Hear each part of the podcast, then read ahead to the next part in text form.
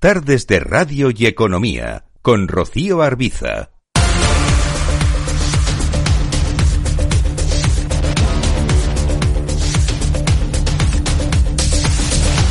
Vistazo al mercado de divisas. Vamos a saludar ya a Sergio Ávila, analista de IG. Hola Sergio, ¿qué tal? Muy buenas tardes.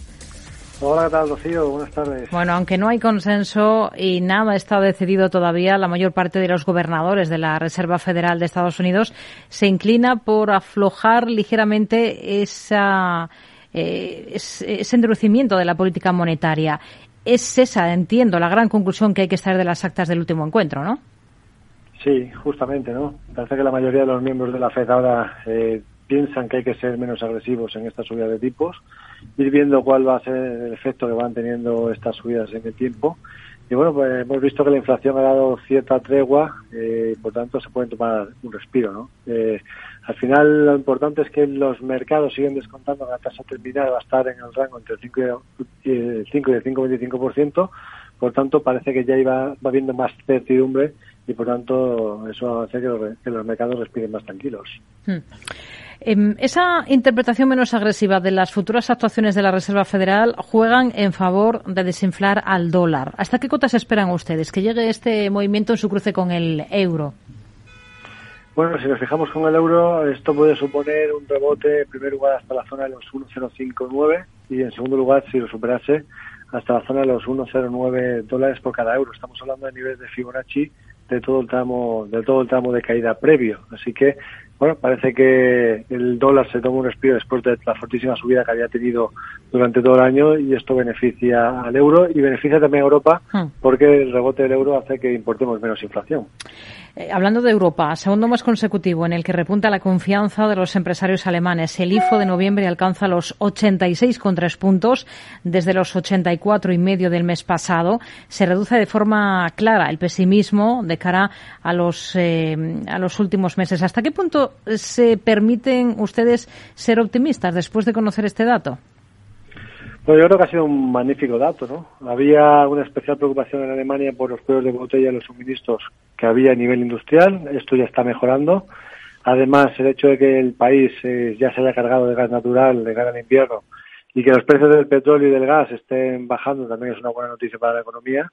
Y por otro lado, si la Fed eh, sube los tipos menos agresivamente, como decíamos, eso le impactará menos negativamente en la economía estadounidense y por tanto le viene bien, ¿no? Porque al final Alemania pues exporta eh, a Estados Unidos principalmente y en hmm. segundo lugar exporta a China que además también bueno pues eh, está haciendo eh, está añadiendo estímulos que podrían hacer que mejore su economía por tanto de ahí que, que esté mejorando el, la confianza de los empresarios. Hoy el Riksbank, el Banco Central de Suecia, ha incrementado en 75 puntos básicos los tipos, pasan al 2,5, el nivel más alto desde 2008 en respuesta a la escalada de la inflación. Advierten además de que van a seguir subiendo los tipos, el precio del dinero, aunque en enero cambia la entidad de presidente. ¿Cómo hay que interpretar la decisión en un contexto en el que se mira con lupa cada paso de los bancos centrales?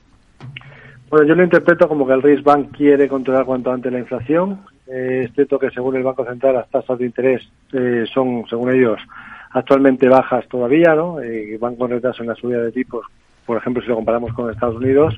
Y a pesar de que hay una reciente desaceleración en el crecimiento de los precios, pues cuanto antes suban los tipos de interés y controlen la inflación, luego mayor margen van a tener a la hora de bajarlos. Así que de ahí que, bueno, pues quieran acelerar y, controlarlo cuanto antes.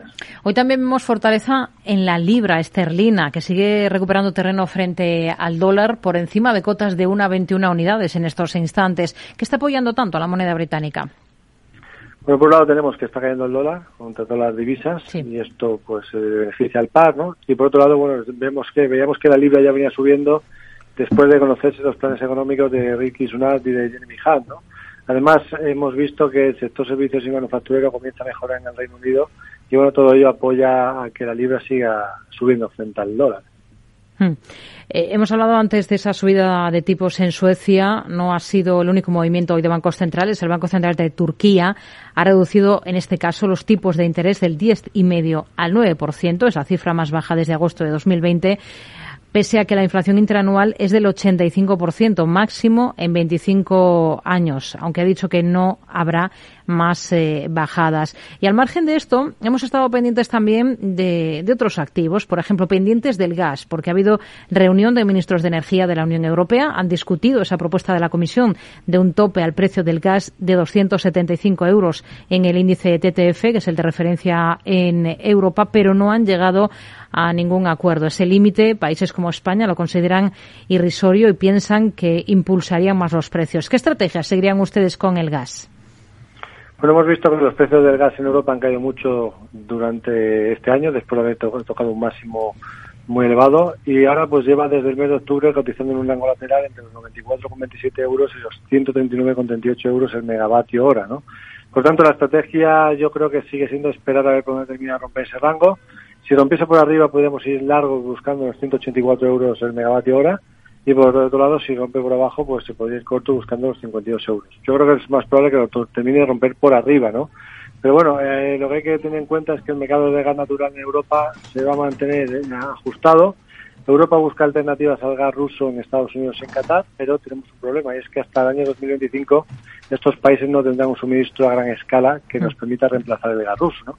Por tanto, durante 2023 y 2024 tendremos años intensos, incluso a pesar de que sí cae la demanda en Europa porque entremos en, recesión. Así que vamos a seguir viendo, va a seguir siendo un, eh, mercado protagonista eh, durante el año que viene y el siguiente. Sergio Ávila, analista de IG. Gracias. Muy buenas tardes. Muchas gracias. Muy buenas tardes.